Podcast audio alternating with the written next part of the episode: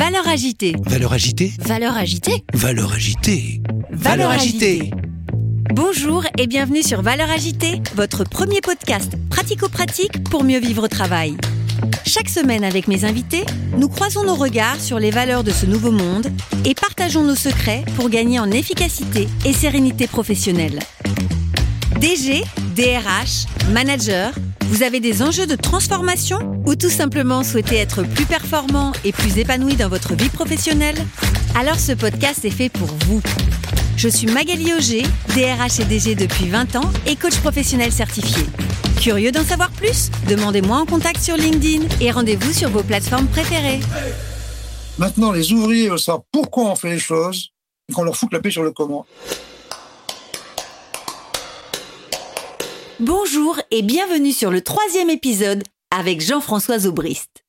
Vous avez eu l'occasion à travers les deux premiers épisodes de découvrir le principe de l'entreprise libérée et surtout de découvrir aussi les qualités nécessaires pour être un bon chef d'entreprise dans une entreprise libérée. Dans ce troisième épisode, j'interroge Jean-François. Est-ce que le modèle de l'entreprise libérée est encore possible aujourd'hui? Il répond tout de suite à cette question. Je vous souhaite une très belle écoute.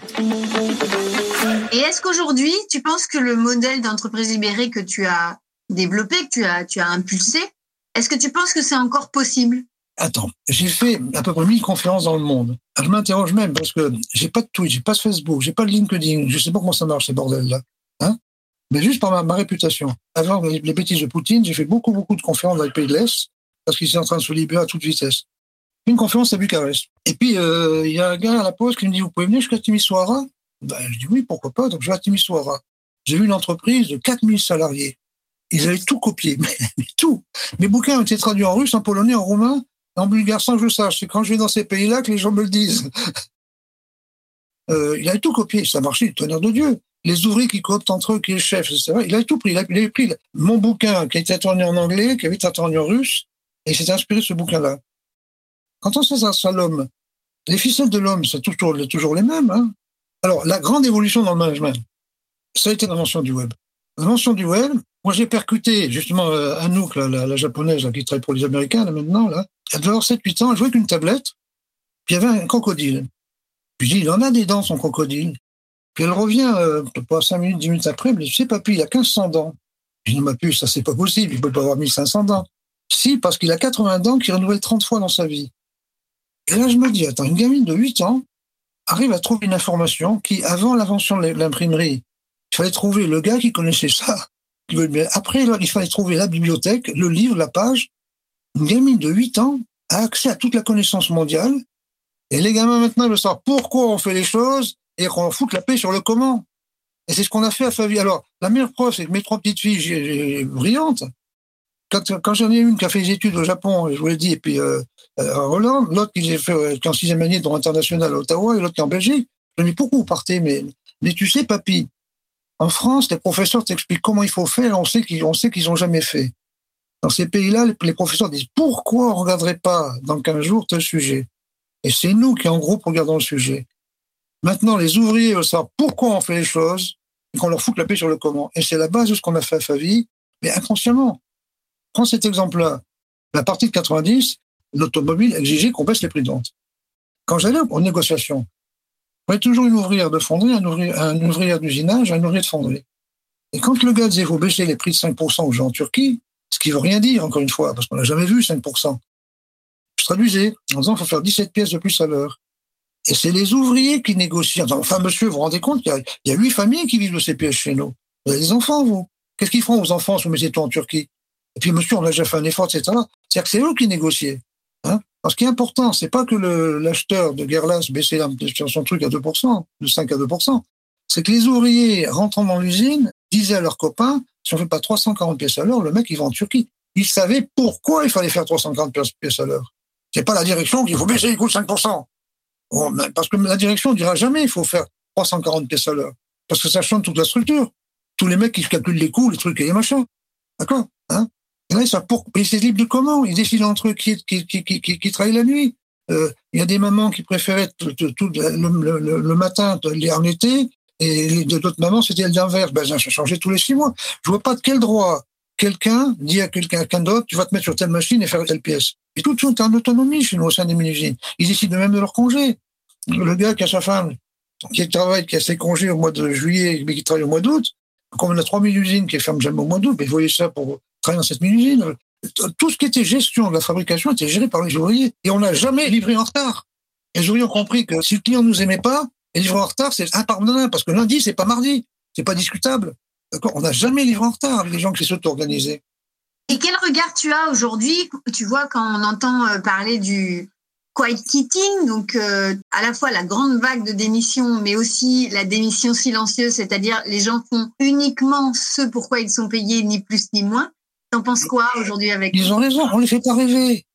On ne fait pas rêver. Tout est subjectif et, affectif. Hein Qu'est-ce qu'ils ont comme rêve? Ça, c'est un truc que j'ai compris il y a très longtemps. Toute entité a un rêve partagé. Toute religion a le même rêve partagé. Toute religion, hein, c'est la résurrection de la vie éternelle. Ça, c'est imparable comme truc. Nous, notre rêve partagé, c'est rester dans le village. Quand, j'ai un de mes élus, Alexandre Gérard, qui, est assez brillant. Il dit, chez nous, on a, le droit à l'erreur. Ça veut dire que tu sais qui a fait l'erreur. Moi, je pars du principe que M. Ford, M. Ford disait, il n'y a qu'un ouvrier sur mille qui fait exprès de faire des pièces mauvaises. Le reste, c'est de ma faute. Parce que j'ai mis en place un système qui contraint un bon ouvrier à faire des pièces mauvaises. Moi, quand je vois une pièce mauvaise, je dis, pas, mère, si on bosse comme ça, on va pas dans notre village. Voilà, notre rêve partagé. C'est ça notre rêve partagé. On ne rêve pas. La France est un pays où on ne rêve pas. Regardez comment l'Angleterre s'est fédérée, s'est soudée à l'enterrement de, la, reine d'Angleterre. On est incapable de faire ça. On n'est plus un pays. La France est une suite d'égoïsme. C'est pour ça que c'est un terrain fertile pour, pour l'entreprise. Parce que justement, on offre à ces gens-là qui sont dans un pays qui n'a plus de rêve, on offre un rêve. Et ils apprécient non plus le rêve, on l'a pas dans le pays. Et du coup, qu'est-ce que tu penses des grosses structures qui aujourd'hui euh, fusionnent, euh, acquièrent euh, d'autres structures? On est sur des, entités de plus en plus grosses et de plus en plus complexes. T'en penses quoi de tout ça? Deux, choses. Tiens, Décathlon, il y a, je sais pas, 15 ans, 18 ans, Décathlon, j'avais passé une journée complète avec toutes les, directions. Les premières mesures qu'ils avaient fait, c'est que dans le temps, tous les, prix de vente de l'Europe étaient décidés à Paris. Après, ça a été décidé dans chaque pays. Après, c'est décidé par chaque chef de magasin. Euh, j'ai un neveu brillant, euh, la Sodexo, 500 000 personnes, c'est énorme la Sodexo. Il a été embauché pour trouver une colonne vertébrale à tous les programmes dans le monde entier. Parce que je savais pas, moi, il m'expliquait qu'un programme qui est fait par un japonais, par exemple, même s'il marche bien, pour le traduire pour un français, c'est un travail de monstrueux. Trouver une colonne vertébrale. Connaissant un petit peu mon point de vue et ma, démarche, il a commencé par faire le tour du monde pendant six mois. Il a été convoqué par son N plus 1, N plus 2, on n'est pas là pour faire le tourisme, on est là pour un, groupe de travail, des objectifs, etc allé voir l'N plus 4 en disant je démissionne. Il a dit je fais le tour du monde parce que je intuitivement essaie de percevoir qu'est-ce qu'il pourrait y avoir comme point commun. Et après on fera de l'informatique. Et c'est le N plus 4 qui dit vous avez raison, continuez. Tu vois? Donc tu vois, la Sodexo est partie. Le, le, père, le, père Belon, avant de décéder, a fait une page recto verso en disant on va libérer la, la Sodexo parce que n'oublions pas qu'un salarié heureux fait 5 points de cash flow. Le même malheureux fait 5 points de cash flow en moins. Il y a 10 points de cash flow qu'ils ont. Ça, c'est du, du Favi, c'est du Zoris, ça. Ah, on ne l'arrête plus, ce Jean-François, quand il s'agit de parler de l'entreprise libérée. Mais il faut en garder pour l'épisode suivant.